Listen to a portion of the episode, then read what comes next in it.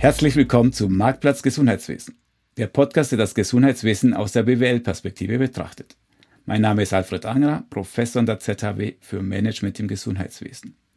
Das Thema heute ist Design Thinking. Was steckt hinter diesem Innovationsansatz? Und heute am anderen Ende der Leitung habe ich Dr. Christoph Vetterli. Christoph, hallo.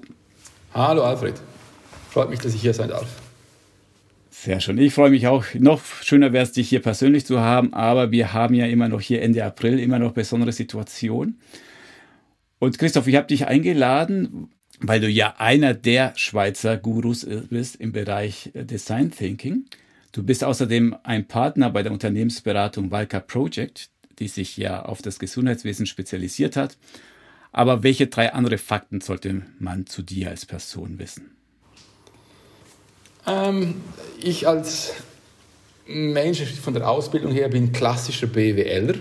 Viel meiner Ausbildung in St. Gallen erlebt, einiges meiner Design Thinking Ausbildung in Stanford, was ganz spannend ist, weil dort Design Thinking nochmal ganz anders daherkommt.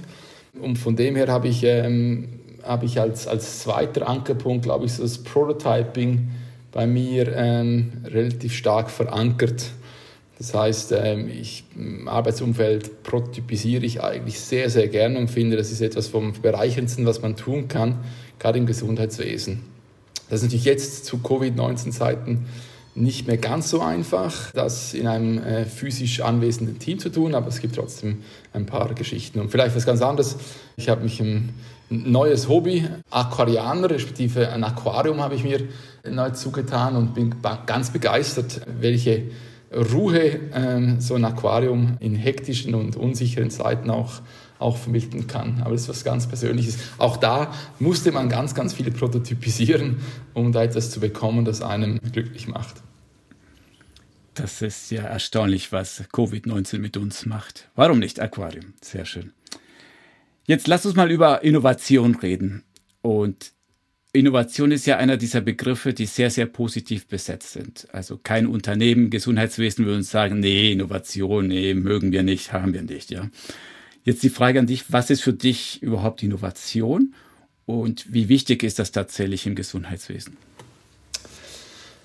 Also Innovation würde ich ganz klassisch, wie das schon sehr viele prominentere Personen unterschieden haben, von Invention unterscheiden. Also rein eine gute Idee zu haben, ist noch keine Innovation. Innovation muss sich auch am Ende an dem Ort beweisen, wo es eben effektiv den Mehrwert generieren soll und auch eine gewisse Bereitschaft provozieren, etwas zu zahlen oder etwas zu nutzen. Das ist für mich Innovation. Der Innovationsprozess ist eigentlich erst abgeschlossen, wenn die Lösung, der dass der Prozess, das Produkt einen Mehrwert generiert und die Nutzer oder Kunden dieser Innovation dadurch auch eine verbesserte Situation antreffen als die Situation im Vergleich vorher. Im Gesundheitswesen ist Innovation ganz interessant, schon fast schizophren, sage ich immer. Die eine Seite ist die äh, sehr im engeren Sinn medizinische Innovation über neue Behandlungsmethoden, neue Forschungserkenntnisse, die natürlich auch ganz, ganz viel mit Innovation zu tun haben. Und da ist, äh, ist, ist die Medizin extrem weit vorne. Also neue Gerätschaften, neues, äh, neuen CT zu entwickeln und so weiter. Auch das ist alles sehr innovativ. Auf der anderen Seite haben wir ein Gesundheitswesen, das im Sinn von Prozessinnovation, im Sinn von Patientenorientierung sich relativ schwer tut, da wirklich innovativ zu sein. Und da erst durch enormen Druck der, der Politik oder der Kostenstruktur zu Innovation gezwungen wird. Das ist ganz interessant. Ich bin äh, ins Gesundheitswesen zurückgekommen. Ich war ja schon mal bei Walter Project und bin nach meiner, ähm, ich sage jetzt mal, nach meinem Aufenthalt äh, an der HSG wieder und, und dort ganz viele unterschiedliche Branchen kennengelernt, bin ich zurück zu Walker Project mit der Hoffnung, dass der Kunde, der im Design Thinking im Zentrum steht mit seinen Bedürfnissen, dass der ja im Gesundheitswesen ja auch genau das Objekt ist, und ich spreche jetzt bewusst etwas instrumentalistisch, auch das, an dem man arbeitet, nämlich auf dem OP-Tisch, da wird der Patient ja operiert und schlussendlich ist der Patient ja auch der Kunde dieses Produktionsprozesses. Und das, das, da verschmilzt vieles. Und ich musste nach etwa zwei Tagen äh, zurück, musste ich feststellen, dass die Branche Gesundheitswesen noch sehr, sehr viel Potenzial aufweist in Bezug auf wirklich äh, Innovation, auch von der prozessualen Geschäftsmodell- oder rein Dienstleistungssicht. Also mit medizinischer Innovation tut man sich relativ leicht. Das ist ein Klassiker, da hat sich auch vieles getan in den letzten Jahrzehnten. Aber ich höre, dass sich die äh, Design oder die Entwicklung von neuen Produkten, von neuen Dienstleistungen, von neuen Prozessen im administrativen Ablauf, dass man sich dort sehr schwer tut. Dann schauen wir mal an, warum das so ist. Wie ist denn der herkömmliche Prozess? Wir werden ja später über Design Thinking sprechen, aber wie allgemein kommen denn Organisationen zu neuen Produkten, neuen Dienstleistungen? Also im Gesundheitswesen ist es, ist es schon sehr oft durch ein paar, ich sage jetzt mal, sehr äh, progressive Protagonisten äh, initiiert, dass der eine Chefarzt, die andere Chefärztin findet, das muss geändert werden oder die Direktion findet, da müsste jetzt etwas verbessert werden im Sinn von Abrechnungsstruktur oder im Sinn von äh, Triageprozesse oder im Sinn von Neubaudefinition. Ähm, da ist es sehr menschenabhängig. Ich sage jetzt mal, in anderen Branchen, gewisse Branchen sind da schon relativ weit, da ist es relativ strukturiert bereits entsprechend von Kundenbedürfnissen. Das heißt, äh, man beobachtet relativ stark, was das Kundenbedürfnis ist und aus der Geschichte entsteht dann eben auch der, der ich sage jetzt mal, der, der Innovationsprozess. Das ist im Gesundheitswesen, ist es, noch, ist es noch nicht so stark durchgedrungen, dass man eigentlich jeden Tag seinen sag jetzt mal, Kunden der Innovation im Haus hat. Und wenn man das strukturiert angeht, dass man da eigentlich eine ganze Menge an, äh, an Innovationsmöglichkeiten sieht. Das ist nicht immer so einfach, da gibt es ganz viele Regulatorien, natürlich ganz viele Einschränkungen, da kann man nicht auf der grünen Wiese innovieren, aber das können die wenigsten Firmen, wenn man offen ist. Aber das ist äh, etwas, das das Gesundheitswesen wiederum unterscheidet in Bezug auf, woher kommt eigentlich Innovation.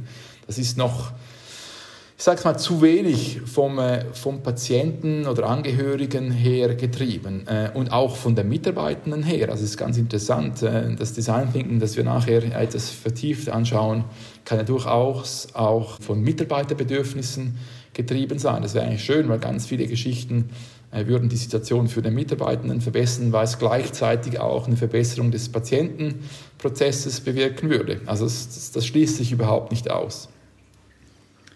Also wir haben die klassische Situation, wo du sagst, das Gesundheitswesen hängt wieder anderen Branchen hinterher. Aber auch die anderen Branchen waren ja nicht immer, hatten nicht immer den perfekten Innovationsansatz. Die mussten auch erstmal dazu lernen.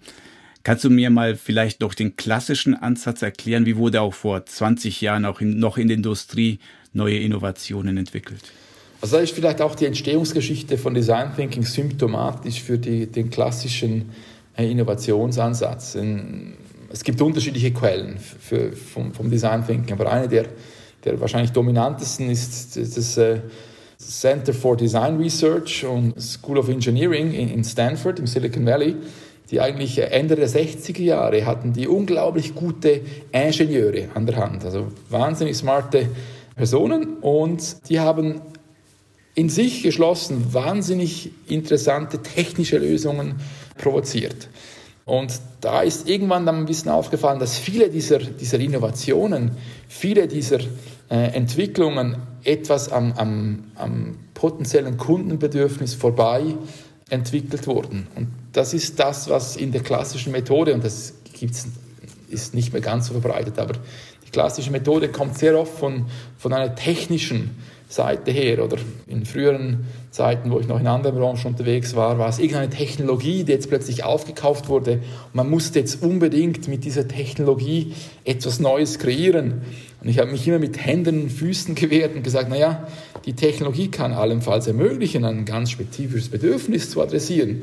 Aber es kann ja nicht sein, dass wir aufgrund einer Technologie etwas jemandem aufzwingen müssen, sondern es ist ja eher andersrum, dass dass der Innovationsgedanke, wie schon gesagt, eigentlich von einem Bedürfnis her, von einem ungelösten Problem herkommen soll. Und dann hilft vielleicht die Technologie. Aber der klassische Prozess kommt wirklich sehr oft von dieser sehr technischen Ingenieurseite.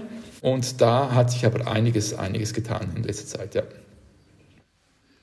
Ja, und äh, dann gehen wir doch mal gleich zu dem neuen Ansatz. Also man hat gemerkt, in der Geschichte, wir gehen zu sehr von der Technik aus, wir haben den Kunden noch nicht richtig gespürt, seine Bedürfnisse, ist auch ein Wort, das ich immer wieder von dir raushöre.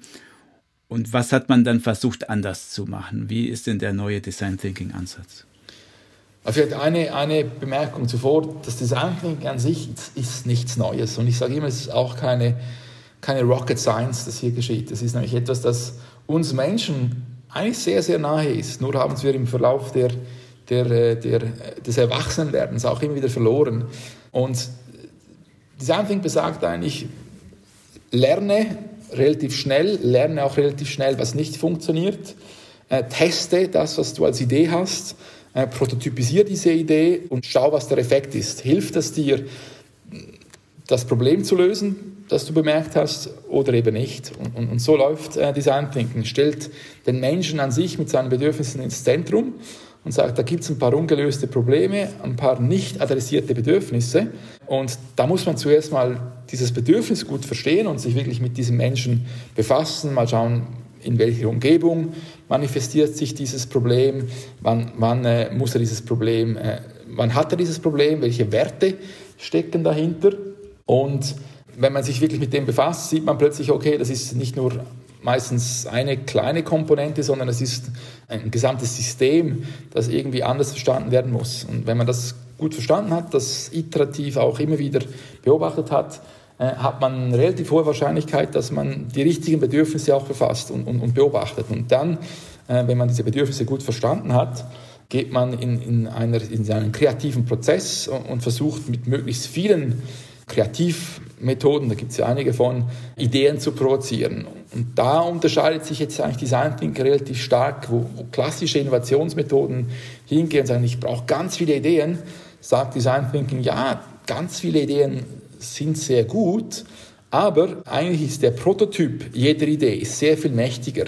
Das heißt, entwickle die Idee oder ich sage jetzt mal, ähm, transferiere deine Idee in einen haptischen, anfassbaren Prototypen, also bau den wirklich auf und teste den, um relativ schnell zu schauen, ob dieser Prototyp das Problem, diese, das du vorher beobachtet hast, auch wirklich adressiert, ob dieses Problem jetzt gelöst werden kann oder zumindest Teile von und beurteile dann, ob die Idee auch wirklich sinnvoll ist oder nicht. Und, und ich glaube, die meisten sehr, sehr innovativen Firmen, also die, die, die sind nicht, die sind schon gut in der Ideenfindung, aber sind noch viel, viel besser sind die in der Geschwindigkeit, wie sie eigentlich beobachten, Bedürfnisse identifizieren, Prototypen bauen, testen und dann äh, wieder iterieren und dort eine nächste Lernschlaufe sozusagen durchgehen. Und dieses iterative, dieses kontinuierliche, sei es mal prototypisieren,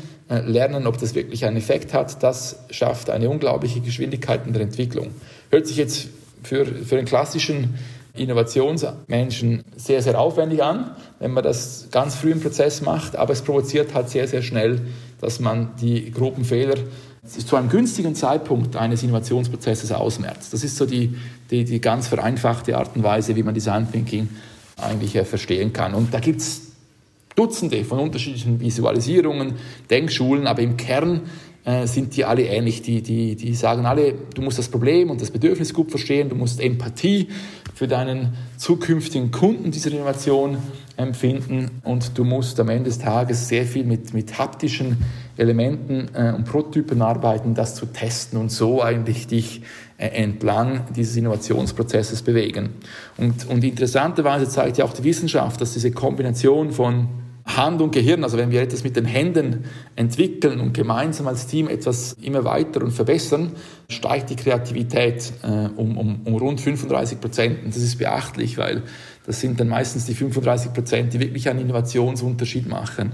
Und das sollte man nie vergessen, dass wir als Mensch halt sehr, sehr stark auch durch das definiert werden, dass wir mit, mit äh, Hand und Hirn arbeiten sollten. Und da ist es natürlich für das Gesundheitswesen besonders interessant, weil, ich sage jetzt mal, Ärztinnen und Ärzte, Pflegende, die arbeiten sehr, sehr typischerweise sehr intensiv mit ihren Händen. Die sind ja Personen, die, die auch ein gewisses handwerkliches Flair haben, im Sinne von, da wird was gemacht, da wird was geschaffen. Stellen wir den Chirurgen vor, an seinem OP-Tisch, der ist ja tagtäglich stundenlang mit seinen Händen äh, beschäftigt. Und das, daher kommt das Design Thinking eigentlich relativ gelegen, weil es bietet dieser äh, Berufsgattung, diesen Disziplinen im Gesundheitswesen sehr, sehr viel Gemeinsamkeiten zu ihren eigentlichen Arbeiten. Und ich glaube, das ist einer der, der Gründe, warum es ähm, so anzieht. Also nichts Neues, sehr prototypenorientiert, sehr viel mit schnellem Lernen zu tun und sehr nah an der eigentlichen Arbeit von, von Medizinern. Da steckt ja jetzt äh, jede Menge Stoff drin. Und ich glaube, das Einfachste ist, wenn wir mal diese Konzepte konkretisieren und an einem Beispiel anschauen. Und ich hatte ja mal das Vergnügen, vor ein paar Jahren mit dir zusammen ein InnoSwiss, damals noch KTI-Projekt zu machen, zu Lean Hospital. Unter anderem hast du da uns Einblick gegeben in eure Projekte zum Thema Neubau. Wir waren ja gemeinsam in Graz. Also warum schnappen wir uns nicht mal das Thema Neubau an? Ähm, schnappen wir uns das Thema Neubau und gucken, wie kann denn Design Thinking bei so einem Neubauprojekt helfen? Ja. Erzähl doch mal, wie würdest du da vorgehen beim Neubauprojekt und gerne aus deinen praktischen Projekten dabei erzählen? Ich glaube, das Neubauprojekt oder ein Bauprojekt ist, ist etwas ähm, sehr Gutes, um das als Anschauungsbeispiel zu nehmen, weil es jedem klar ist, dass am Ende des Tages muss ein Bau rauskommen, der eine gewisse Funktionalität erfüllt. Sei es ein verbesserter OP-Ablauf, sei es eine bessere Station, sei es ein besserer Notfall. Und von dem her ist, ist ein Neubau ein gutes, gutes Beispiel. Und, und da wird natürlich dieses haptische Erbauen eines Prototypen wird noch viel, viel äh, visueller. Vielleicht ähm, im, im, Vorfeld zu einem so einem Beispiel ist gesagt, dass, dass Architekten ja typischerweise auch über Mockups, über Prototypen immer wieder verbesserte Modelle äh, machen. Genau gleich, genau gleich wie die ITler.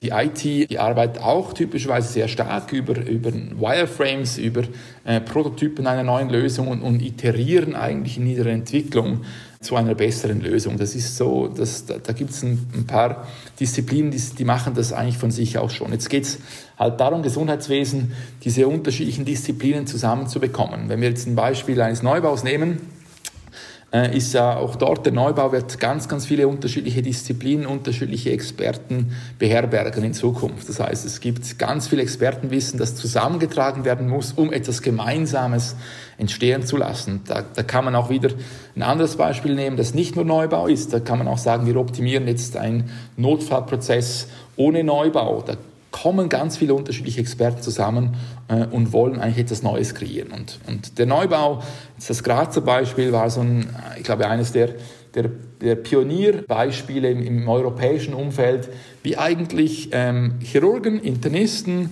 Pflegende, Administration äh, gemeinsam ihren Notfallprozess innovieren, sich überlegen, lassen wir mal den Neubau beiseite, sondern überlegen uns, was ist eigentlich unser Ziel, wie wollen wir in Zukunft unsere Notfallpatienten eigentlich effizient und mit der richtigen Qualität, mit der richtigen Behandlung auch durch den Notfallprozess führen. Und äh, das war so die Fragestellung.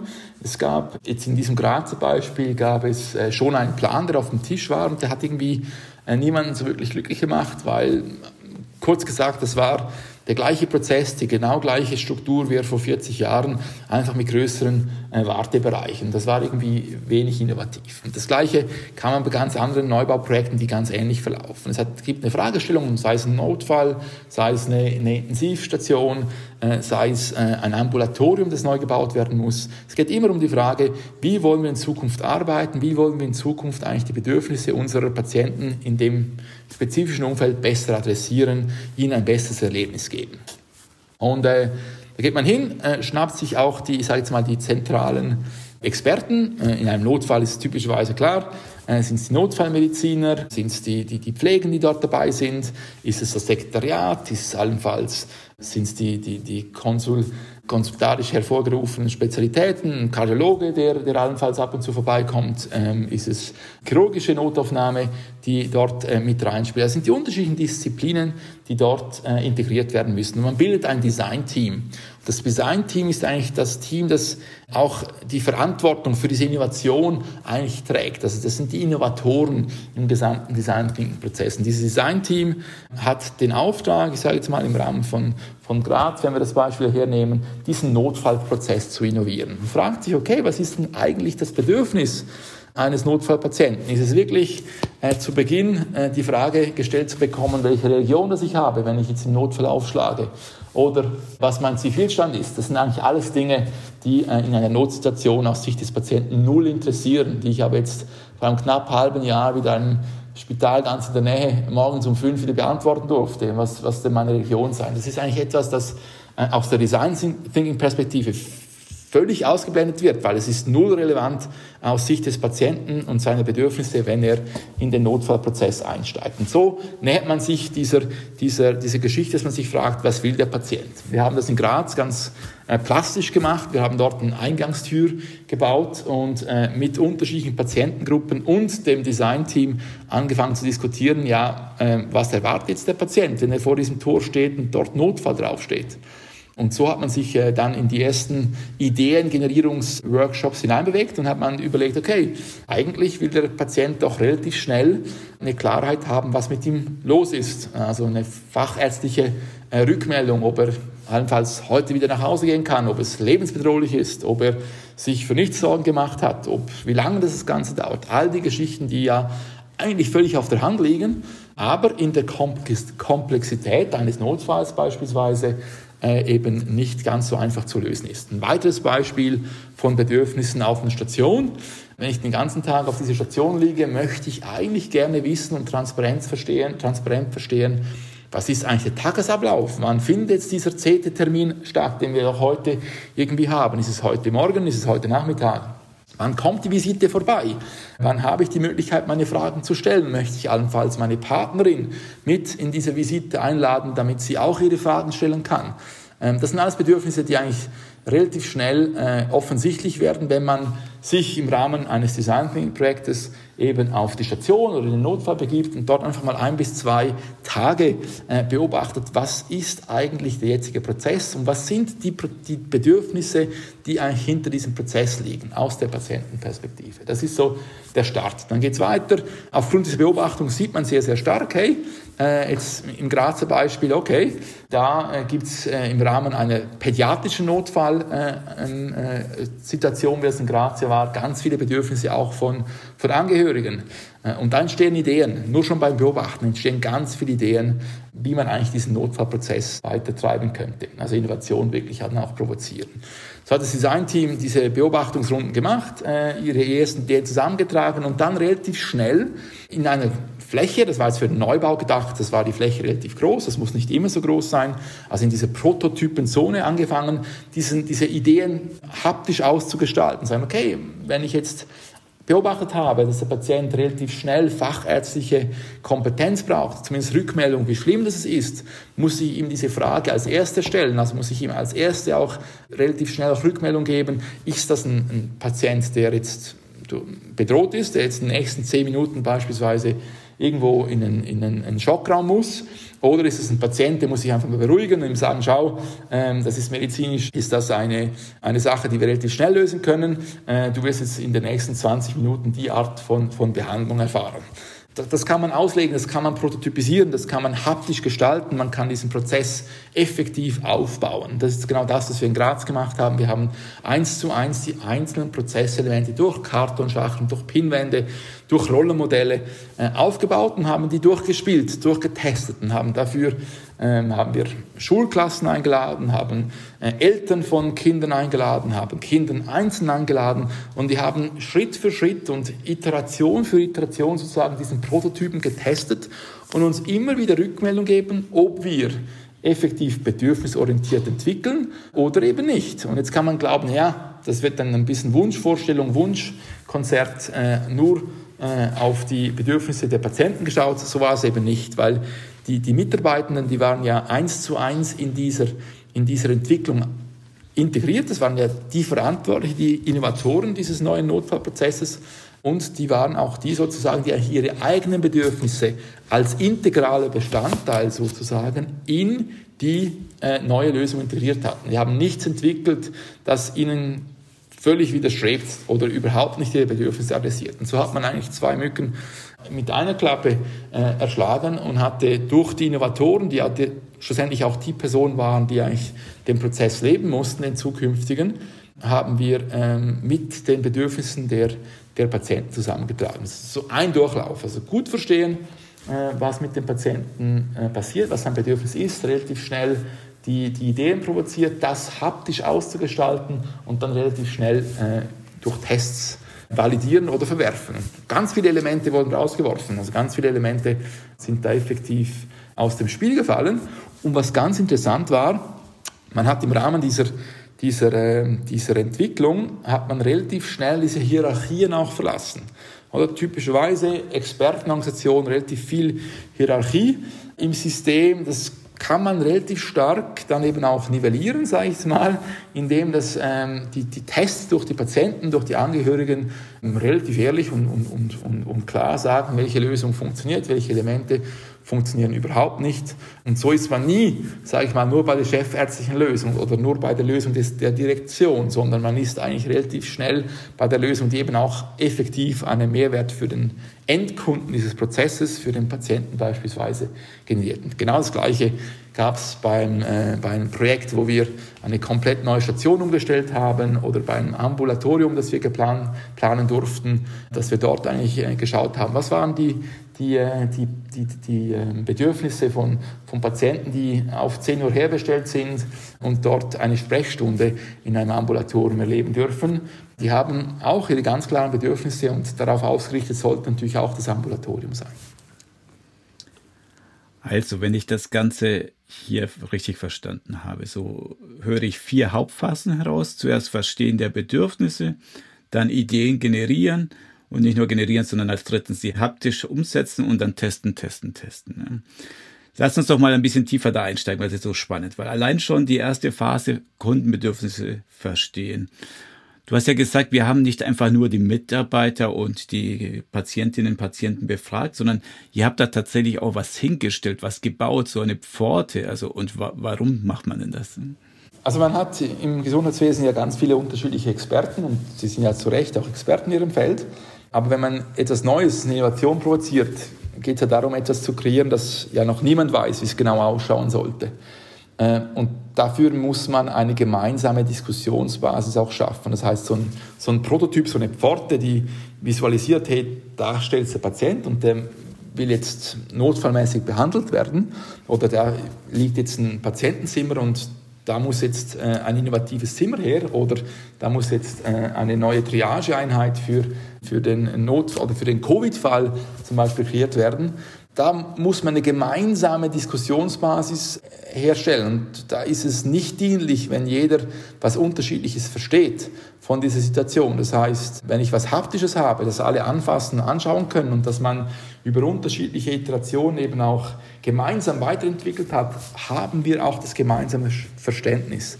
Und da scheitern schon auch viele Diskussionen in diesen Expertenorganisationen, dass eben nicht alle vom Gleichen sprechen. Da, da verliert man extrem viel Zeit äh, und, und viele verlieren auch die Nerven, wenn man da äh, viel zu viele sinnlose Runden dreht. Das heißt, man muss relativ schnell auch schauen, dass man über das Gleiche spricht. Und das muss nicht die finale Lösung sein, die jetzt da steht. Aber zumindest verstehen wir das Gleiche darunter und wir können alle samt entscheiden miteinander, ob das wirklich auch sinnvoll ist äh, oder eben nicht. Das ist, glaube ich, etwas der, der, der, der entscheidendsten Punkte, dass man relativ schnell die gleiche Diskussionsbasis hat. Und das hat man halt einfacher, wenn man was, was Konkretes auf dem Tisch hat oder, oder im Raum stehen hat. Wir Menschen sind nicht gemacht für abstrakte Diskussionen. Ähm, das ist, äh, da gibt es, glaube ich, ganz wenige Personen. Und, und ich, ich, sehe es ja selber. Äh, wenn wir irgendwo unterwegs sind und irgendwas diskutieren, äh, etwas Konkretes schafft eine ganz andere Dynamik, eine ganz andere Geschwindigkeit im, im, im Problemlösungsprozess und das vereinfacht unglaublich viel Diskussion. Okay, und dann habt ihr euch echte Patienten, Patienten geschnappt, keine Schauspieler oder darüber nachgedacht, was könnte der Patient wohl denken, sondern ihr habt ihr euch wirklich geholt und ihr habt die nicht einfach nur so interviewt, sondern da war das Team anwesend, da war der Chefarzt auch da oder wie, wie funktioniert der Prozess? Wie habt ihr herausgefunden, was die Patienten tatsächlich wollen? Ja, also kann ein anderes Neubauprojekt aus Deutschland nehmen, wo wir uns eigentlich genau die Intensivpatienten respektive die Angehörigen geschnappt haben, die dann effektiv Rückmeldung gegeben haben, wie man jetzt mit diesem Angehörigenprozess umgehen sollte. Also wie, wie findet der Angehörige auf der Intensivstation schlussendlich äh, seinen Patienten oder wie will er informiert werden, welche Art von, von äh, Plattformen braucht es da, um einen, einen Angehörigen eines Intensivpatienten adäquat aufzuklären sozusagen. Und natürlich, da muss unbedingt, müssen die Personen, die diesen Prototypen entwickelt haben, müssen da anwesend sein.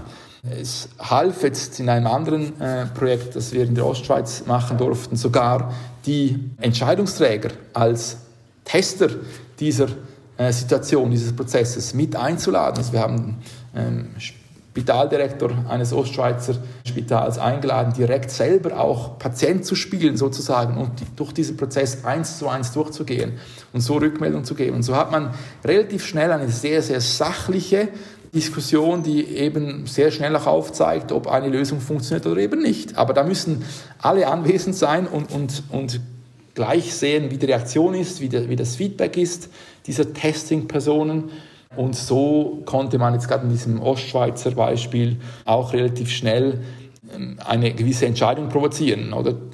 Das war dann nicht das klassische Entscheidungsgremium, das in einem Sitzungszimmer sitzt, sondern man hat direkt die Entscheidungsträger auch in diese Prototypenzone mit eingeladen und miterleben lassen, was eigentlich dieser, dieser Prototyp, diese Lösung eben auch kann. Da müssen die Personen dabei sein, die müssen sehen, was das ist. Und logisch gibt es da immer einen Bias bezüglich Testing-Personen. Es ist ja nicht eine effektive Notfallsituation beispielsweise oder eine effektive stationäre Situation. Aber idealerweise nimmt man Patienten, die jetzt relativ nahe einem solchen Erlebnis sind und die können dann auch äh, relativ schnell auch sagen, was hat sie gestört oder was, was finden sie bei dieser Lösung jetzt besonders gut. Ich glaube, das ist ein ganz wichtiges Element. Unbedingt mit, mit echten Patienten, mit echten Personen aus dem Leben auch spielen sozusagen. Und was mich erstaunt hat, und vielleicht eine kleine Anekdote äh, aus einer anderen Branche, früher war es teilweise auch schwierig, gewisse Testing-Personen sozusagen beizuziehen, um diesen Prototypen zu testen. Aber ich habe eine enorme Skepsis erfahren im Gesundheitswesen, sich einfach mal Personen aus der Station zu schnappen und mit denen durch den neuen stationären Prozess äh, durchzugehen und diese Kommunikationsmaßnahmen, die man prototypisiert, einfach mal zu testen unglaubliche Hemmschwellen im Gesundheitssystem erlebt. Das hat mich sehr erstaunt.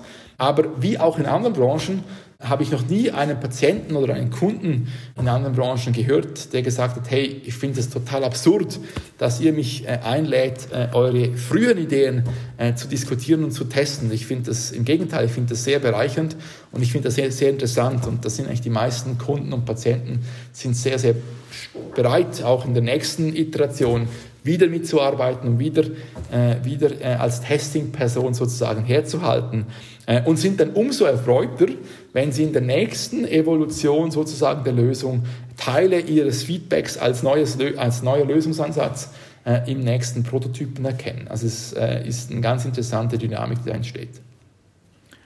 Beim Testen kann ich es mir wunderbar vorstellen, weil du hast ja selber gesagt, wir Menschen, wir lieben das Haptische und wenn du einen Prototypen hast und du sagst, Alfred, teste mal das und ich kann da rumspielen und dann meine Meinung sagen, das stelle ich mir noch relativ leicht vor, in Anführungsstrichen.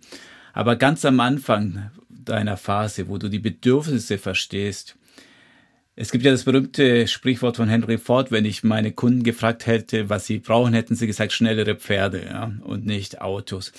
Deswegen, was ist so ganz am Anfang von dir noch so Lernerfahrungen, wenn du wirklich rausfinden willst, was will der Kunde tatsächlich und kann er sich überhaupt vorstellen, etwas außerhalb seines Erlebnishorizonts? Hast du da irgendwelche Hinweise? Ja, ja, also glaube ich, glaube ich nicht. Ich glaube nicht, dass, äh, dass wenn man den Kunden einfach fragt, was möchtest du, dass da eine sinnvolle Innovation entsteht, da wird er das sagen, was wir, was wir typischerweise auch schon wissen.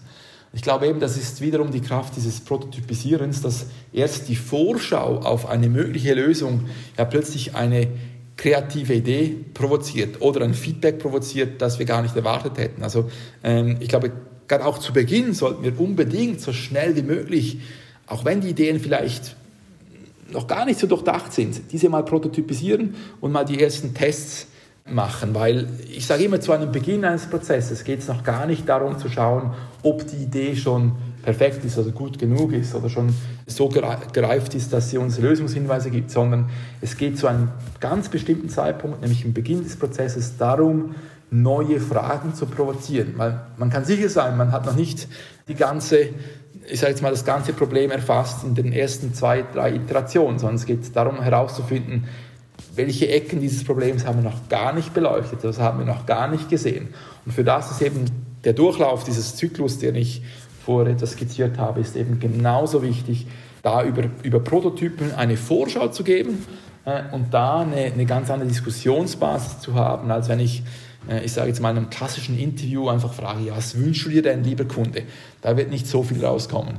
Äh, also es wäre ein Glücksfall. Ich mag es jedem gönnen und jedem wünschen, dass es so ist, aber ich habe es selten gesehen, ehrlich gesagt, dass da wirklich die großen innovativen Ideen einfach so artikuliert werden äh, vom Patienten. Aber was interessant ist, ist äh, dann eben zuzuhören, ja, welche Art von Situation hast du denn erlebt? Und dann erzählt der Patient, äh, und dann wird sehr stark klar, welche Art von Bedürfnisse äh, da immer wieder hervortreten, immer wieder äh, präsent sind in diesem, in diesem Ablauf. Und ich glaube, da lohnt es sich, auch wenn es vielleicht aufwendig ist, am Anfang einfach mal sehr gut zuzuhören, sehr gut zu beobachten, anstatt sofort in einen Lösungsfindungsprozess einzusteigen. Also es hat auch sehr viel mit dieser Empathie zu tun, einfach mal zuzuhören und demütig, auch wenn man schon x Jahre im Gesundheitswesen ist und x Jahre Tausende von Patienten schon gesehen hat, sich diese Zeit zu nehmen, zu überlegen, was ist eigentlich das, das dahinterliegende Bedürfnis des Patienten und, und, lohnt es sich nicht mal zu schauen, wo im Prozess könnten wir uns stärker dem widmen,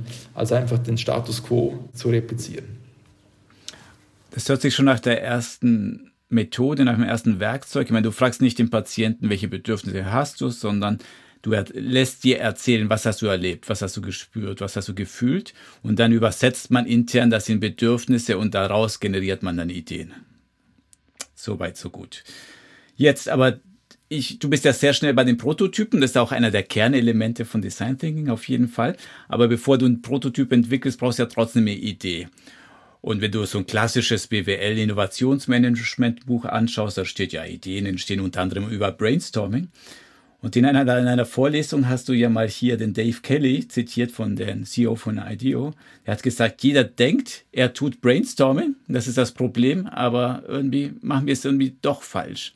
Was, ist, was machen wir denn falsch generell, wenn wir Brainstorming betreiben? Also es ist, ähm, ist ja eines von vielen sozusagen Ideengenerierungsmethoden, ist das Brainstorming. Und ähm, ich glaube, wissenschaftlich ist relativ klar, Brainstorming ist sicherlich nicht die beste Art und Weise, einen Ideengenerierungsprozess äh, zu initiieren. Da gibt es ähm, andere Methoden, die, die, die sehr viel wirkungsvoller sind. Die Wissenschaft sagt, okay, lass jede Person mal individuell anhand eines Brainwritings seine Idee niederschreiben und dann erst in ein gemeinsames äh, Brainstorming kommen, weil äh, in einem klassischen Brainstorming sind die Personen präsent, die eh schon eher extrovertiert sind, die eher schon Alpha-Tiere sind. Und wenn die Kultur dann auch noch sehr hierarchisch ist, ist es meistens nur der Chef, der die Ideen artikuliert und die anderen überlegen sich fünfmal, ob sie diese Idee jetzt ähm, aufs Papier, aufs Post-it schreiben dürfen. Das heißt, ich glaube, das ist ein ganz, ganz wichtiger Punkt, wenn du mich fragst, was macht man falsch beim, beim Brainstorming, ist überhaupt die Frage, ist das Brainstorming denn das richtige Tool, das wir jetzt in dieser Zusammensetzung haben? Ich glaube, wenn das Team schon extrem geübt ist, ich durfte zwei, dreimal bei so IDEO Brainstorming Sessions dabei sein. Das ist natürlich eine Kultur, die, die wahnsinnig stark ich sage mal, auf, auf, auf flachen Hierarchie basiert, die sehr offen ist, die, die schon Dutzende oder Hunderte von, von, von Brainstorming-Sessions durchlaufen hat und die sind extrem trainiert, unglaublich viele Ideen, wilde Ideen, unmögliche Ideen zu Wort zu bringen oder auf Papier zu bringen. Und dann funktioniert das wunderbar, aber die, ich sage jetzt mal, die, die wenigsten von uns haben schon Hunderte oder Tausende von, von Brainstorming Sessions durchlaufen in der Konstellation, die ja immer wieder ändert, weil das Projektteam ist ja immer wieder anders und da schaut man immer wieder auf Befindlichkeiten, auf Sachen, die die andere Person stören könnten. Da ist man nicht immer getrieben von, hey, sachlich, neue Ideen, neue Lösungen, Innovation provozieren, da ist doch jede Idee recht. Da schaut man noch auf ganz andere Dinge. Das heißt, das ist, äh, ist sicherlich der zweite Punkt. Also ist, ist, ist Brainstorming das richtige Tool und ist die Kultur auch schon so gereift, dass Brainstorming das Richtige ist. Und wie gesagt, ich glaube, da kann man immer wieder über andere Geschichten einsteigen. Das Weitere ist, Brainstorming schreibt ja nicht vor, in welcher Art und Weise, dass man etwas aufs Post-it bringt. Da gibt es Visualisierungstechniken, auch mal etwas zu zeichnen oder etwas durchzuspielen, als Bodystorming sozusagen. Da ähm, hat man auch Alternativen. Es muss nicht alles niedergeschrieben sein. Und da gibt es ein paar ganz einfache triviale Geschichten, eine Idee pro Post-it, leserlich schreiben, ähm, kein eigentlicher Moderator einer Brainstorming-Session, sondern jeder hat dieselbe Distanz sozusagen, diese Brainstorming-Fläche. Es sind ein paar sehr operative äh, Elemente. Aber äh, es gibt praktisch in jeder Methode, die man natürlich auch anwendet, ein, paar Grundregeln, die sollte man unbedingt, äh, unbedingt beachten. Auch beim Prototyping ist nicht einfach, ja, wir basteln mal etwas, sondern es gibt ein paar ganz klare Fragestellungen, die man eigentlich bearbeiten sollte. ja, wie mit jeder anderen Technik auch. Es gibt ein paar Grundregeln, die kann man so so auslegen, äh, aber ein paar, ich sage jetzt mal, Grundelemente sollte man trotzdem beachten. Okay, also ich habe jetzt ein paar Ideen entwickelt und so wie ich dich kenne, würdest du dann nicht stundenlang mit Ideenentwicklung verbringen. Das ist nicht Design Thinking. Design Thinking ist, wir wollen das mal umsetzen und immer wenn ich dich zu einer Gastvorlesung bei uns einlade, gibst du mir eine lange, lange Einkaufsliste mit, was ich alles mitbringen muss für meinen Studenten. Und da muss ich jede Menge Material besorgen. Also es muss man sich schon vorstellen, wahrscheinlich wenn man so ungeübt da reingeht und da liegen Papiere und Stifte und Strohhalme und Marshmallows und Spaghetti und Stifte und was auch immer noch, ja. Was zum Teufel machst du damit, ja? Ist das nicht so verspielt, das Ganze für das staubtrockene ähm, Gesundheitswesen? Es hat was Spielerisches, das ist so, aber Innovation ist ja nichts, äh, äh, ist ja nichts das, das äh, so einfach sozusagen zu initiieren ist. Das heißt, man muss den Mensch an sich, wer ist, den muss man eben ein bisschen aus seiner Komfortzone herauslocken. Und äh, diese unterschiedlichen Utensilien, da kann man nehmen, was man will. Ich sage immer, es gibt eigentlich kein falsches Prototyping-Material. Es muss einfach, idealerweise ist etwas, das, das nicht gerade so wahnsinnig teuer ist, weil zu einem Beginn eines Innovationsprozesses schafft man ja ganz viele Prototypen, die, die allenfalls falsch sind. Und das ist auch gut so. Äh, also heißt, man nimmt Material, das relativ günstig ist, das einfach veränderbar ist und Material, das wir äh, schnell zur Hand haben. Larry Leifer, eigentlich mein Mentor äh, im Design Thinking, Professor Stanford, hat immer gesagt, der Mensch hat eigentlich sieben Sekunden Zeit, um seine Idee in einen Prototypen zu manifestieren. Das heißt, ich muss von jedem Punkt aus in diesem Raum, darf ich maximal sieben Sekunden haben, bis ich mir Material geschnappt habe, um da meine Idee in Form eines haptischen Prototypen zu artikulieren. Das tötet jetzt etwas extrem, aber es bringt es auf den Punkt. Man braucht einfach unterschiedliches Material und da sind wir wahrscheinlich von Mensch zu Mensch unterschiedlich, aber man, man braucht ein, eine, eine, eine Auswahl an Materialien, die mir helfen, meine Idee als, als haptischen Prototypen auszulegen. Und, und wenn es Knete ist, ist es halt Knete. wenn es halt, äh, ich sage jetzt mal, ein Marshmallow ist, ein Spaghetti, ist halt Marshmallow ein Spaghetti oder ein, ein Stück Papier mit einer Kartenschachtel und einer alten Aludose, egal. Äh, aber die Aludose, Aludose hat dann plötzlich hat die Funktion einer, einer Triageeinheit und dann kann man sagen, okay, hier befindet sich die Triageeinheit, die ist jetzt weiter vorne, weiter hinten. Es geht effektiv um die Visualisierung und die Anfassbarkeit dieser Idee. Und da ist kein Material falsch. Und die Einkaufsliste, die du bekommst, hat eins und Zweck. Sagen, hey, bring mir einfach alles, was du irgendwo dir greifen kannst äh, und, und, und schaff den, den, dem Designteam eine Möglichkeit, eine Auswahl an Ideen. Und was man eben auch sieht, ist, dass diese unterschiedlichen Materialien plötzlich eine neue Idee provozieren. Sagt, ah, glänzend stimmt, da müssen wir eigentlich einen Bildschirm haben. Dann wird aus dieser Alufolie wird ein Bildschirm ge gemacht. Das ist alles zum Zweck, Kreativität zu provozieren, Innovation zu fördern äh, und am Ende des Tages mit etwas Besserem rauszukommen, äh, als man eigentlich vorher hat. Da geht es nicht einfach nur darum, etwas Neues zu kreieren, sondern etwas, das effektiv einen Mehrwert äh, für, den, für den Endkunden diese Innovation äh, hat. Ja. Eure Auftraggeber, wenn du das mit denen diskutierst, sagen sie nicht, äh, Herr Dr. Vetterli, ich weiß nicht, ob meine Ärzte da mitmachen werden. Haben sie nicht etwas konventionelleres im Portfolio? Gibt es da viele Bedenken, dass die Mitarbeiter meines Spitals da nicht mitmachen werden?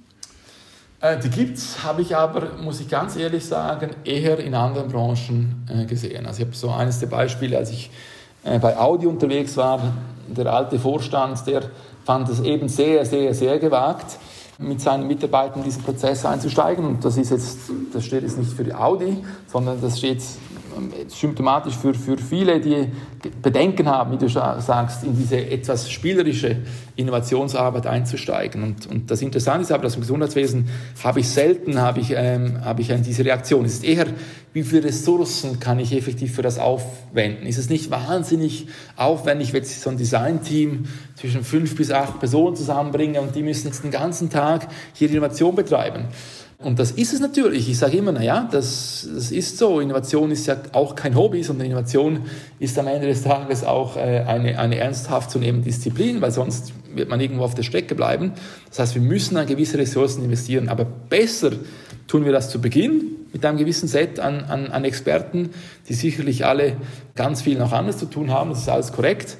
Aber besser zu Beginn als, als zu einem Schluss, wenn dann der Beton schon gegossen ist oder ich sage jetzt mal, das, das IT-System schon steht äh, oder die Entscheidung für äh, das Ambulatoriumprozess so und so schon getroffen wurde. Also besser die Ressourcen, die man hat, die knapp sind, ganz zu Beginn des Prozesses investieren als, als eher zum Schluss. Und ja, es ist eine unkonventionelle Methode, aber wie schon ganz zu Beginn gesagt, sie liegt eigentlich der Medizin nicht ganz so fern.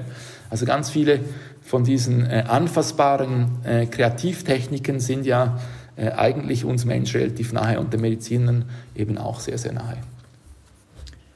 Jetzt habe ich mich darauf eingelassen. Ich bastel fröhlich vor mich hin, entwickle den ersten Prototypen und ich kann mich doch genau an deinen ersten Vortrag erinnern, wo du erzählt hast, eigentlich im Hardcore ähm, Design Thinking Prozess würden Sie den ersten Prototypen, den ihr jetzt so schön gebastelt habt, nehmen und dann wegschmeißen. Ja?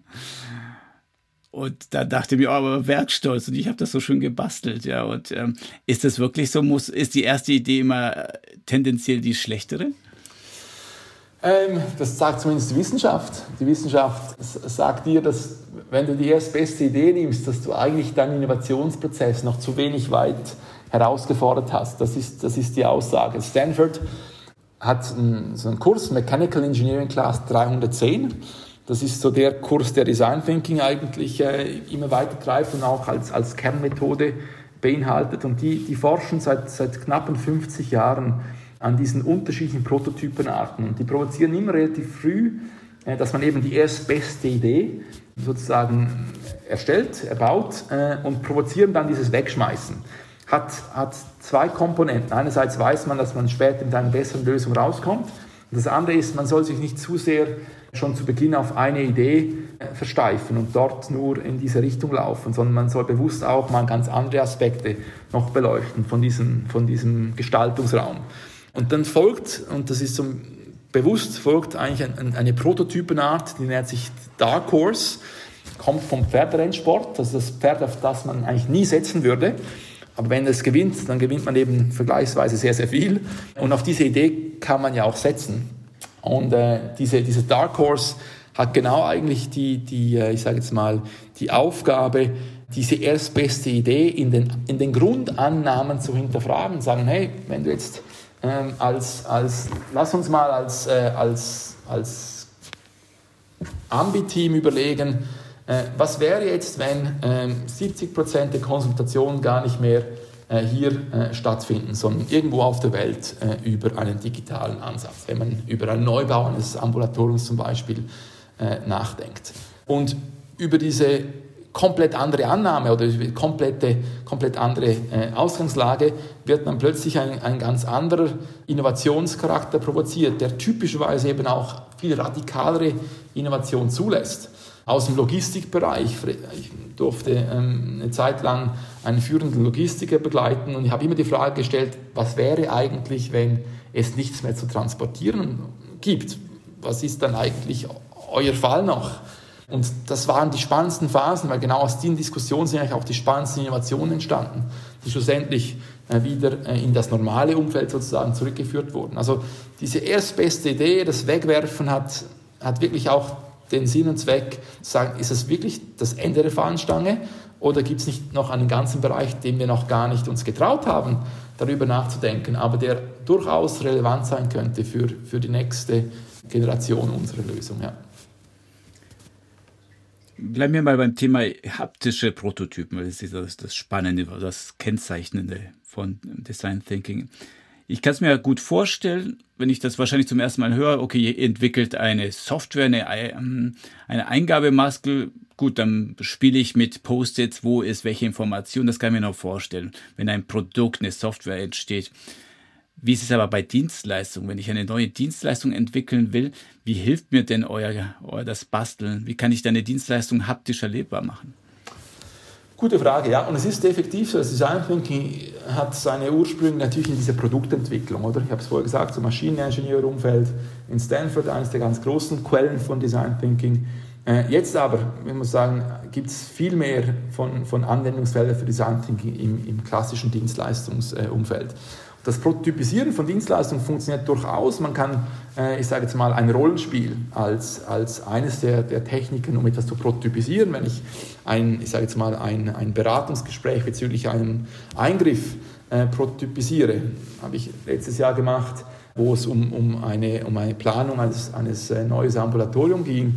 Ganz einfach eigentlich vier, ich sage jetzt mal, vier Wände hingestellt für die, für die Koje, wo diese Sprechstunde stattfindet und haben in dem Umfeld äh, angefangen, diesen Beratungs- und, und ich sage jetzt mal Kommunikationsprozess zu prototypisieren. Da gab es ein paar unterstützende anfassbare Bestandteile, wie zum Beispiel ein, ein Screen, der äh, gewisse Visualisierungen zu, zuließ. Ähm, es gab die Möglichkeit, ähm, sich unterschiedlich, ich sage jetzt mal, auch ähm, auszutauschen, dass gewisse Dokumentationen digital erschienen. Aber eigentlich ging es darum, dass jeder so seine eine Rolle einnahm. Und dann hat der Chefarzt, der Orthopäde, hat dann effektiv seine eigene äh, Sprechstunde eins zu eins mal durchgespielt. Und wir haben den Ablauf des des, des, des, äh, der Sprechstunde ganz anders prototypisiert gehabt, im Sinne von, okay, zuerst ist allenfalls die Pflege, die dort äh, gewisse Vitalwerte aufnimmt, die gewisse die ersten paar Fragen stellt, dann hat man das so eins zu eins durchgespielt und dann kam der Chefarzt dazu. Also man hat mehrere Möglichkeiten. Äh, typischerweise ist es auch so, dass in Dienstleistungen gibt es immer wieder das heißt mal so Touchpoints, anfassbare Elemente in dieser Erlebniskette des Patienten, die durchaus sehr haptisch äh, ausgebaut werden können. Also es muss nicht mehr nur ein Rollenspiel sein. Ein Prozess kann ausgelegt werden. Also man, ich habe vorher das Beispiel der, der Aludose als Triageeinheit genannt. Also warum nicht einen Tisch nehmen und den mal als, äh, als ich sage jetzt mal, als stationären äh, Aufbau nehmen oder als Notfallprozess. Und da gibt es einzelne Elemente, die man repräsentativ für etwas, wo wir eben das Gleiche verstehen, weil wir am gleichen arbeiten, äh, nutzen können. Also man kann praktisch alles prototypisieren und da muss man ein bisschen kreativ sein, braucht es sicherlich ein bisschen mehr Übung in gewissen Situationen, ähm, aber eigentlich ist nichts unmöglich, wo man nicht prototypisieren könnte. Wenn ich den Praktikern erzähle, zum Beispiel vor einem Graz-Projekt, und das ist ja wirklich beeindruckend, weil am Schluss hattet ihr ja wirklich den Parkplatz leer geräumt, dort ein Bierzelt aufgestellt und da drin so eine riesige Simulations- oder äh, Prototypzone aufgebaut und wo ihr dann ähm, da 30 Schüler durchgeschickt habt und gesehen, ob das Ganze funktioniert. Also ich sehr selten, dass jemand gesagt hat, das sei alles Quatsch, und die meisten haben schon leuchtende Augen bekommen, gesagt, ach, so wünsche ich mir auch, dass wir unsere neue Einheit äh, designen. Aber, da kommt immer die Aber und das ist einerseits die BWLer, die sagen, oh, das schaut aber verdammt teuer aus. Ja, ihr habt den Chefarzt, der, der hat da mitgemacht und wie viele Sitzungen hattet ihr und ein Bierzelt und so weiter und so fort. Das hörst du bestimmt doch auch sehr häufig oder, oh, das ist doch viel zu teuer, können wir uns nicht äh, leisten. Ist, ist, ist äh, sicherlich eine Reaktion, die, die nicht selten ist.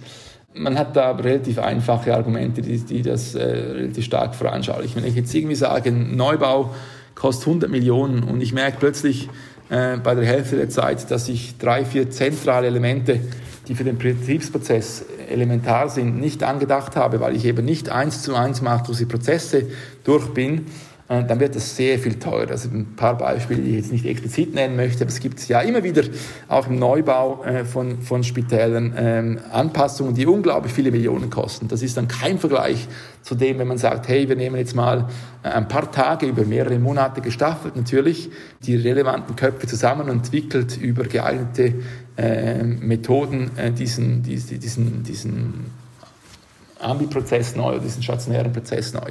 Das ist in keinem Vergleich. Also ich sage immer, da gibt es auch einige wissenschaftliche Studien dazu, investiert vielleicht ein Prozent eurer Bausumme in die Planungsphase mit den richtigen Leuten, mit der richtigen Technik äh, und ihr spart nachher hinten raus massiv Geld. Also gerade der Neubau ist ein wunderbares Beispiel zu sagen, der Neubau ist eigentlich völlig irrelevant, was der kostet, sondern es sind die Betriebskosten, die richtig teuer sind. Und wenn man den nicht sauber bestimmt hat und nicht mit, mit Innovation bespickt hat, dann wird das über Jahre hinweg äh, fast nicht finanzierbar. Also da lohnt sich, äh, glaube ich, jedes Investment, äh, das man tätigt und, und, und da lohnt sich auch mal zwei Stunden mehr mit dem Chefarzt um eine ganz spezifische Frage auch mal durchzudiskutieren und, und, und dort äh, auf einen innovativen äh, Status zu bringen. Aber ich sage, es gibt auch Bereiche, wo Design Thinking nichts bringt. Also wenn ich jetzt schon ganz klar weiß, was die Lösung sein muss, dann muss ich nicht diesen aufwendigen Prozess des, des Beobachten, Ideen generieren, Prototypisieren und Testen gehen, weil da habe ich offensichtlich schon die Lösung vor Augen und da muss ich nicht diesen, diesen Prozess durchlaufen. Aber wie gesagt, es kostet eigentlich relativ wenig, einen Prototypen mal zu bauen, den zu testen. Da muss man nicht viel an, auch nicht viel an Material äh, investieren. Das ist sicherlich die Zeit, die dort das, das Entscheidende ist, aber man braucht nicht immer Tage, um einen Prototypen zu entwickeln. Also es dauert vielleicht eine Idee 20 Minuten, um, um, um mal etwas auszugestalten und, und zu testen.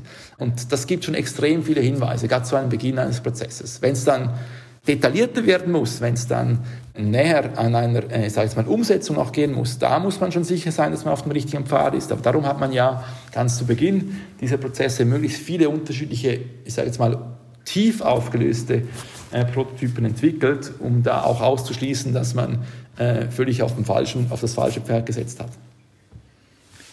Den zweiten Vorwand oder sage ich mal Einschränkung, die ich gehört habe, ist, ich verstehe das und ich glaube, meine Mitarbeiter machen auch mit, aber die sind ja in ihrer kleinen Welt gefangen. Die kennen ja nichts anderes als nehmen eine Zahnarztpraxis. Die kennen ja nur meine Zahnarztpraxis. Und wenn ich mit denen einen Design Thinking Prozess starte, dann werden sie genau das entwickeln, was sie eh immer machen. Ja. Ist das ein berechtigter Einwand? Kann man wirklich aus den Leuten etwas rauskitzeln, was ihnen vielleicht gar nicht in ihnen steckt? Ist eine berechtigte Sorge, die ich immer wieder höre. Aber ich sage immer, dass der Prozess der provoziert Innovation. Und das ist weniger das Thema. Das, das Thema ist nicht, ob, ob, innovative Ideen rauskommen. Das habe ich ehrlich gesagt noch nie erlebt, dass wir nicht eine innovative Idee äh, provoziert hatten als, als Designteam.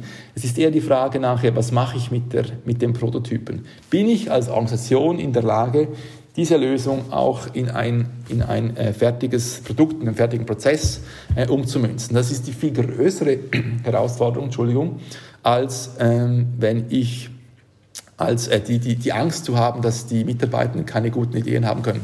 Ist übrigens äh, in unserer Gemeinschaftssprache des Leans ja auch eine der Verschwendungen, wo wir sagen, wenn das, das, das die, äh, die, ich sage jetzt mal, die Kreativität der Mitarbeitenden nicht genutzt wird. Die Mitarbeitenden sind ja tagtäglich an diesen Kernprozessen dran, sehen tagtäglich, was nicht funktioniert und warum es nicht funktioniert. Und typischerweise sind es auch die, die unglaublich viele Ideen haben. Man muss ihnen aber die richtige Plattform geben, um diese Ideen auch irgendwie artikulieren zu können und in ein, ich sage jetzt mal, ein sinnvolles Gefäß dann auch umzumünzen. Jetzt mal auf die Methode insgesamt zurückblickt und sagt, ich, wir leben ja ein bisschen in einer Blase. Wir haben unsere Kunden, wir haben unsere Experimente, wir lesen unsere Papers. Deswegen fällt mir immer schwer zu erfahren, wie verbreitet das Ganze ist. Deswegen an dich die Frage, wenn du, wie häufig hörst du von Leuten, dass sie sagen, Design Thinking noch nie gehört? Ist das schon weit verbreitet oder sind doch erstaunlich viele Leute, die zum ersten Mal in diesem Podcast davon hören? Puh, also ich hoffe natürlich, dass es äh, nicht mehr so viele Leute sind, die jetzt noch nie was von Design Thinking gehört haben. Ich glaube, es ist etwas, das unglaublich notwendig ist, um, um äh, in dieser sehr komplexen Zeit, die wir leben, auch äh, die richtigen Innovationen zu provozieren. Aber es ist schon noch so, es, ist, äh, es gibt trotzdem noch erstaunlich viele, ich sage jetzt mal, Gruppen, die, äh, die, jetzt, äh, die vielleicht noch wenig mit der Geschichte zu tun haben. Und gerade das Design Thinking im Healthcare-Bereich ist äh, auch da äh, eine gewisse Verzögerung. Es gibt da ein paar prominente Beispiele, also Kaiser Permanente, die Mayo Klinik, ich sage jetzt mal eben auch das Universitätsklinikum in Graz oder in skandinavischen Bereichen, ganz viel arbeiten schon sehr, sehr stark mit, mit, mit Design Thinking, weil sie eben diesen Mehrwert sehen. Aber trotzdem ist es noch nicht so verbreitet wie in anderen Branchen. Äh, wenn ich mich äh, zurückbesinne, auch schon ein paar Jährchen her, ich glaube, es gibt keine einzige Bank in der Schweiz, die nicht schon mal äh, ein paar Design Thinking Projekte gemacht hat und, und, da zumindest die ersten Berührungspunkte hat. Wie stark und wie konsequent sie es um, äh, umsetzen, ist eine ganz andere Frage. Aber Berührungspunkte gibt es schon relativ viele. Ist auch nichts Neues, wie gesagt, äh, von der Herangehensweise her. Aber ich glaube, es darf im Gesundheitswesen ruhig noch ein bisschen verbreiteter sein. Zumindest das, was mich jeden Tag äh, motiviert, da dran zu bleiben, dass wir den unterschiedlichen Teams, die ja unglaublich viele Ideen haben, auch die richtigen Ansätze an die Hand geben können, um, um ihre Ideen schlussendlich auch in, in, eine, in eine bedürfnisorientierte Umsetzung umzumünzen. Ja. Und wenn man das Ganze auf den Halbzyklus umlegt, haben wir jetzt schon den Gipfel der überzogenen Erwartung überschritten? Sind wir im Pfad der Erleuchtung? Wo sind wir denn da? Ähm, also ich, ganz allgemein gesprochen, branchenunabhängig, sind wir schon längst am Hype-Cycle vorbei. Ich glaube, das ist schon, sind wir schon wieder auf dem aufsteigenden Ast da äh, gibt es schon, ich sage jetzt mal, die, die, die, die Weizen, die sich vom, vom, vom ähm, also die, die Spreu, die sich vom Weizen trennt.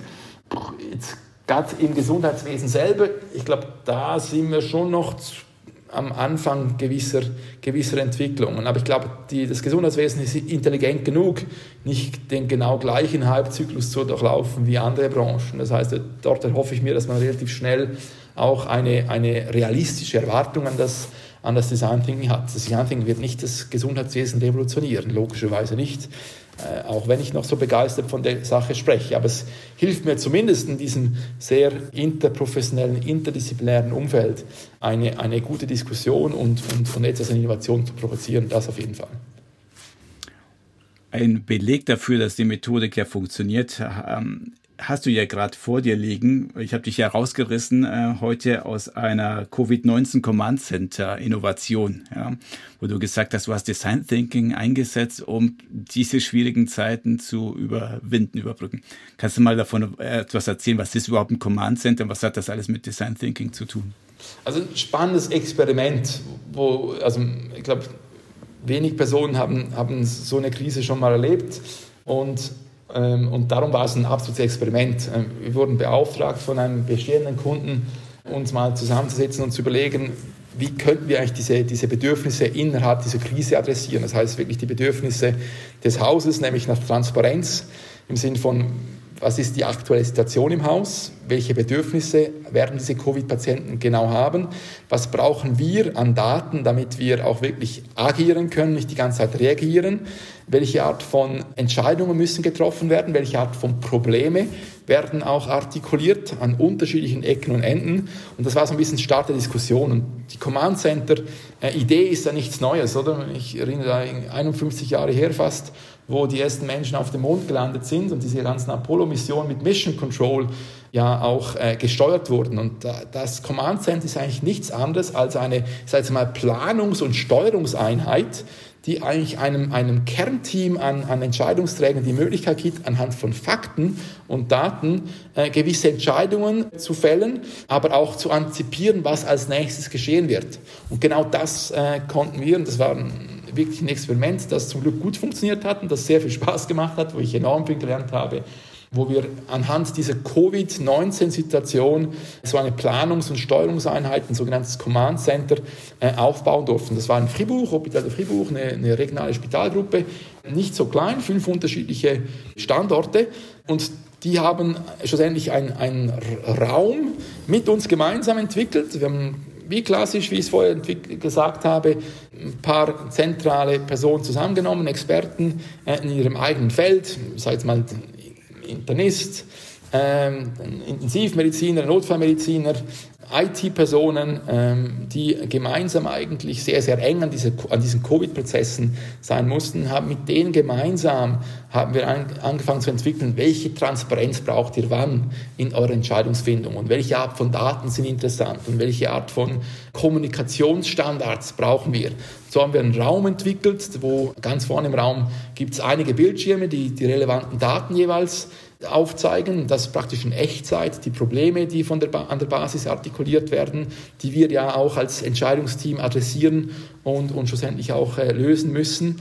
Und da gab es, ähm, ich sage jetzt mal, eine gewisse Kommunikation, einen Standardkalender, wie wir den genannt haben, der eigentlich zu regelmäßigen Zeiten im Tag hat eine ganz bestimmte Gruppe getagt und hat immer wieder Bezug genommen zu den Problemen, zu den Daten und Fakten, die sich da aufgezeigt oder aufgemacht hatten äh, und so angefangen zu antizipieren, was, was, was sind die nächsten Schritte, die wir gehen. Und niemand hatte eine Vorstellung im Raum, wie jetzt dieses Endprodukt ausschauen sollte. Und so haben wir uns über diese iterativen Prozesse des Design Thinkings, über x Prototypen haben wir uns in, in, in einem horrenden Tempo, wir hatten sieben Tage mehr oder weniger Zeit, um dieses Command Center aufzuziehen. Aber in diesen sieben Tagen haben wir x Prototypen an Ansichten, an Raumgestalten, an Kommunikationsplattformen gemacht, um schlussendlich nach Tag sieben sozusagen live zu gehen in einer ersten Version. Ich glaube, das wäre nicht möglich gewesen, wenn wir nicht über dieses gemeinsame, schnelle Lernen und, und, und auch Fehler machen und auch schlechte Daten produzieren, wenn wir nicht da gemeinsam diese, diese Erfahrung gemacht hätten. Also von dem her kann ich auch da sagen, hat Design Thinking einen enormen Mehrwert gemacht. Und da ging es jetzt weniger um eine technische Lösung. Viele verbinden dieses Command Center mit einer rein technischen Lösung. Es ging eigentlich viel eher darum, dass man Standards im Haus für die Informationsagierung entwickelt hatte. Also wie wird auf einer Station, werden Informationen gesammelt, wie werden die äh, über eine standardisierte Art und Weise in dieses Command Center hereingetragen. Was macht das Command Center mit diesen Fragen, mit diesen Informationen? Äh, das war das sehr viel Entscheidende, dass die Technik, aber vor allem auch die Prozesse äh, zusammenkommen. Und das hat dazu geführt, dass man jetzt ähm, ähm, in einer Phase, wo es zum Glück äh, nicht ganz so explosiv abgeht äh, in der Schweiz mit, mit Covid-19-Patienten, sondern sich überlegt, was sind eigentlich die gewinnenden Elemente eines, eines derartigen Covid-19-Command-Centers. Also kann man diese, diese gemeinsame Ansicht, äh, kann man die äh, in, in einen normalen Modus überführen? Hat man diese Entscheidungsprozesse, die wir jetzt für diese Krisensituation entwickelt hatten, war, wäre das nicht etwas, das wir eigentlich auch für die normalen oder die Post-Covid-Zeit nutzen könnten. Das war ein ganz, ganz interessantes äh, Projekt, das eben, wie, schon erwähnt, über diese Prototypen, Iterationen äh, schlussendlich auch zu einem, einem guten Mehrwert geführt hat. Ja. Wer mehr zu diesem Command Center lesen bzw. sehen will, ihr habt ja ein paar kleine YouTube-Videos gemacht, also da kann man sich das nochmal auch live anschauen. Jetzt kann ich dich nicht entlassen, ohne dass wir auch mal die Grenzen von Design Thinking hier mal erörtert haben, weil bisher hört sich alles toll und schön an, Du hast ja schon eine Einschränkung gegeben, nämlich, wenn ihr eh schon die Lösung kennt, dann macht bitte kein Design Thinking. Ja. Aber zum Beispiel, was mir helfen würde, ist zu verstehen, Prototypen kann ich mir auch viele andere vorstellen. Ich kann das Ganze computerbasiert eine Simulation laufen lassen. Ich könnte mit VR, AR mir einen Raum darstellen und damit Prototypen machen. Wann würdest du sagen, da ist äh, das haptische Design Thinking basteln am besten und wann sind andere Methoden vielleicht den Vorzug zu geben?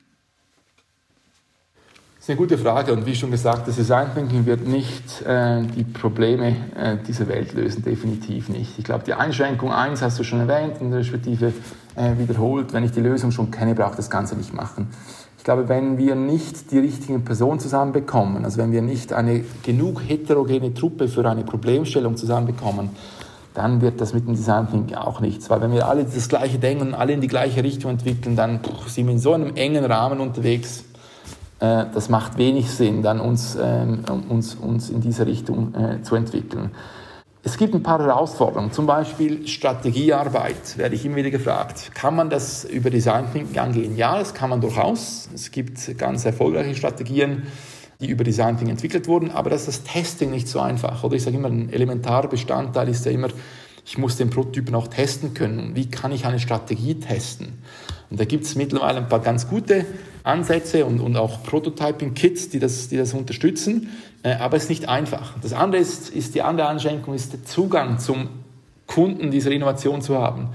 Ich durfte mal für äh, ein, ein größeres äh, IT-Haus ein, den Zoll, also den, den Zollprozess äh, neu denken. Und da war es ganz, ganz schwierig, an die richtigen Personen, die in diesen Zollprozess involviert haben, heranzukommen. Da mussten wir fast zwei Monate über x möglichen Kanäle versuchen, diese, diese potenziellen Kunden dieses neuen Prozesses äh, anzugehen. Es war ganz schwierig, das ähm, irgendwie die zu bekommen. Und wenn ich keinen Zugang habe zum, zum Kunden, dann muss ich das Ganze auch nicht machen. Das heißt, ich muss irgendwie auch eine Möglichkeit haben, irgendwie an den Kunden zu kommen und, und Testing machen zu können. Und ich glaube auch, große Einschränkung ist, wenn in den Entscheidungsgremien nicht verstanden wird, was das Design machen kann und was nicht. Wenn man nicht versteht, dass da Prototypen entstehen, und zwar ganz viele Prototypen, die vielleicht uns zeigen, was nicht funktioniert, und dass man das nicht für, für die, Ende, die fertige Lösung nehmen muss, sondern das ist jetzt einfach, den haben wir mal gesehen und gesehen, dass es nicht funktioniert, sondern wir haben auch die Möglichkeit, einen nächsten Pfad zu entwickeln. Wenn man das nicht erkennt, dann äh, verspielt man ganz viel mit diesem Hunting. Dann würde ich gar nicht empfehlen, da, da loszulegen. Also ich werde irgendwie ganz viel gefragt, ja, wie, wie schaffe ich es kulturell auch mein, mein Entscheidungsgremium ganz oben im Unternehmen so weit zu bekommen, dass sie das wollen. Ich sage ihnen, da müssen wir gemeinsam mal eine Design Thinking Session machen, weil die müssen sehen, was die Kraft dieses Prototypisierens ist. Wenn sie das nicht selber erlebt haben, wird es ganz schwierig, dass die nicht wieder in die alten Entscheidmechanismen kommen und gar nicht auf das Testing dieses Prototypen hören. Also es gibt schon ein paar Einschränkungen, die, die nicht ohne sind, ja. Das Gegenteil von Innovation, könnte man vielleicht sagen, ist Tradition. Und die Tradition diesem Podcast ist, mit einer steilen These rauszugehen. Was ist denn deine steile These, die du den Zuhörer und Zuhörerinnen mit auf den Weg geben willst?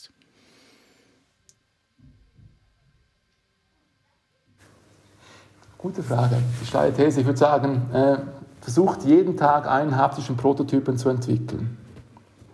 Dann kommt ihr jeden Tag einen Schritt weiter.